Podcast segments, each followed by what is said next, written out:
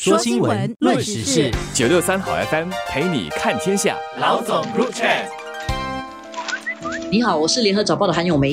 你好，我是早报的何希薇。这个星期的国会嘛，就很精彩的，在行动党的部长还有反对党，就是 PSP 新加坡前进党的两位非选区议员，一起都提出了关于主屋的动议。李志深部长提的那个动议叫做“可负担且可及的公共住屋”。PSP 就是梁文辉跟潘群琴一起提的那个叫做公共住屋政策，是一个涵盖面比较广的题目。李志深呢是比较焦聚在可负担得起 （affordable） 还有可及就 （accessible），就是足够的住屋啦。所以这两个课题其基本上其实是一个课题，来的本上是一个课题，只是两边的观点不同哎，所以他们都进行了辩论。前进党他们的概念，他们就觉得说现在的那个主屋的价钱比较高哈，就是因为你要还那个地价，就是你把那个地价的那个价值哦，给放进去主屋的价格，所以变成 bloated 啦，就是比较膨胀的一个价格。所以他们有两个建议啦，一个就是他们觉得说，先不要还地价，就是你先住啦，好像租房子这样，你先住。但是呢，你要一直住，你一直住的话，你就根本不用负担那个地价。可是，一旦你卖呢，你就得把那个地价啊连本带利的还给国库。当然，大家就觉得说，哇，到时我不是要承担一笔很大的钱？这个我们等一下还在谈。另外一个他们的建议呢，就是在那个 CBD，就是商业区，也算是黄金地段，也是一个很重要的一些地方啦，就有一些租赁的主屋。那些租赁的主屋不是给一般的人哦，又是给单身的或者呢年轻人。年轻人，这个是呃前进党的建议。我其实听完了之后呢，在我头脑里面想出了四个字，叫做“削足适履”。他的这个政策确实是解答了一些人的需要，比如说人们觉得可能地价很贵，所以我要买屋子。如果你要把地价算进去的话，那个屋子就因为地价而贵。当然，政府一直在强调说，他们定主屋的价格是没有跟地价有关的。但是怎么说呢？你讲到这个主屋的价值，随着地价起的话，整个生活费啊什么都上涨的话，你很难说它里面整体的地的价格不是一个元素。我觉得这个是很难完全说得清楚的。但是不管怎么说，如果你把地价拿出来了之后呢，跟人家讲说，所以你买屋子是没有地价，等到你卖的时候要把地价连本带利的还，我觉得那个东西反而是很可怕的。就像我讲，你现在想穿。这个鞋子你穿不下，我就跟你讲，你把你的脚切掉几根脚趾，你就穿得下了。然后到时呢，你要把鞋子脱出来的时候，你发觉你少了几根脚趾。这个就是如果你把屋子卖的时候，你还要吐出一笔钱来还那笔地价，连本带利的话，我觉得这个就是一个削足适履的政策。而且呢，土地来讲，它就是我们储备金一个很重要的部分啦。不管你住多久了，住十年好了，十年你都没有给这个土地一个价格哈，其实就是在动用储备金的概念。是前进党的建议啊，其实并没有说你不需要把钱放回储备金嘞，他是你如果你卖的话，你还是要放回去的，所以大家都认同一点。就是储备金的钱是不可以随便乱乱拿出去用了不放回去的，所以他的这个建议原则上是同意储备金是要放回去的。而且呢，还有另外一个概念，就是啊，我们一直都说居者有其屋，就是一个拥屋的这样的一个概念。然后每个人都是就有一定的那个梦想哈，你要去拥有一个怎么样的房子，你就有一个追求的目标。现在如果说大家都是租的。那全民租屋，我感觉对于这整个国家来讲，哈，你就少了那个认同感。关于是租的还是租的，工人党常常会提一个问题，就是说，如果不是租的，为什么只有九十九年？因为九十年就会归零，可见的还是租的。但是我觉得这里面是有差别的。如果你买了一间屋子，你住了十年，后面还有八十九年的话。你卖的话，其实是你是卖未来八十九年的拥有权跟居住权，其实是拥有与居住嘞。你不是还下年八十九年的租金，为什么？因为如果你还租金，它是一个固定的数额，当然租金会起。但是如果你拥有的话，你就是变成有自由售卖的这个权利，而且你是会随着经济的蓬勃，而你的屋子的那个价格是会跟着增值的。所以，如果你的屋子的价格是跟着增值，你可以用增值的价格卖的话，那个你是拥。有并不是租，因为租的人是不可以这样，所以我觉得这个逻辑上有一点似是而非。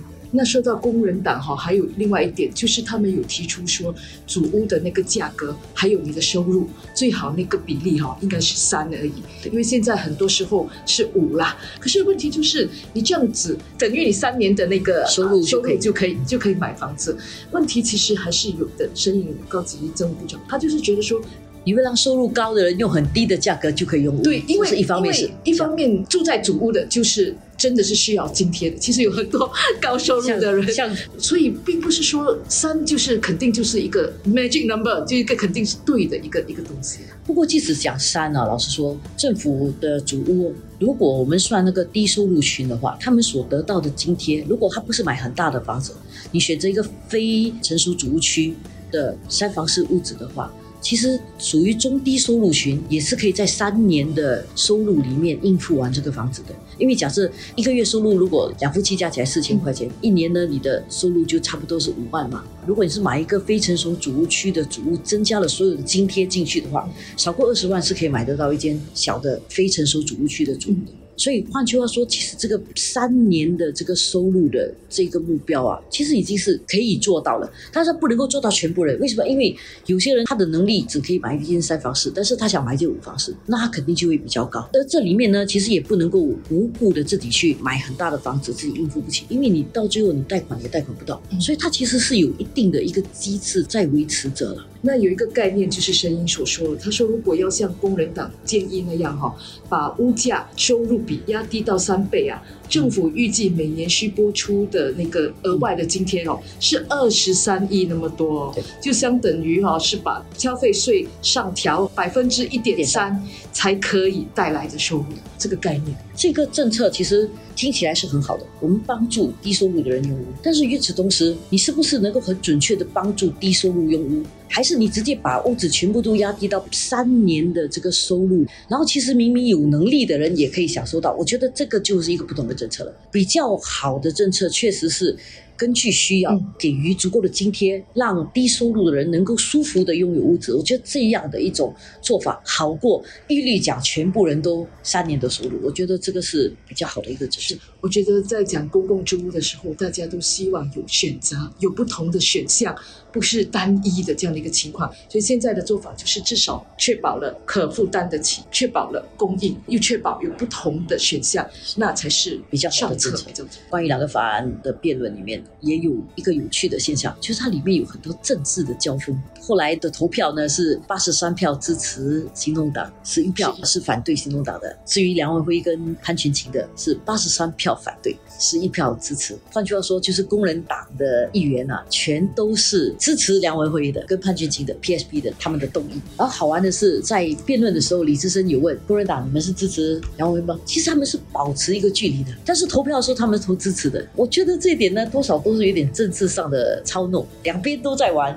因为行动党就是跟你讲，哎，你需要讲清楚你是支持谁好。然后讲的时候呢，他们又不敢讲清楚他们支持，但是投票的时候呢，他没有投票支持。这个我觉得还挺玄妙的。另外一点呢，就是工人党在最后一分钟的时候说，他要修改动议的一些用词。对，他不是要肯定住屋的政策，而是要呼吁政府更关注这个政策。然后，因为政府不要去改这样的字眼，哦，他们完完全全否定了那个动议。不过我觉得这也很有趣啦。这个动议里面加了一句呼吁，这是很奇怪的吧？因为如果提动议的话，你就是建议这么做或者不这么做，然后你又在建议里面呼吁政府自己提的建议，呼吁政府这么做，是古怪的吧？给人的感觉就是有一点点为了反对而反对啦，是就是反正一定要记录在案嘛，就是记录了我反对的，我不是支持的，就是给人这样的一个感觉。可是呢，他其实也不是完全赞成那个前进党所说的，只是说他们那两个建议哈有探讨的空间。因为他那两个建议，老实说，我真的觉得，如果我是一个对租屋政策有很多意见的，可能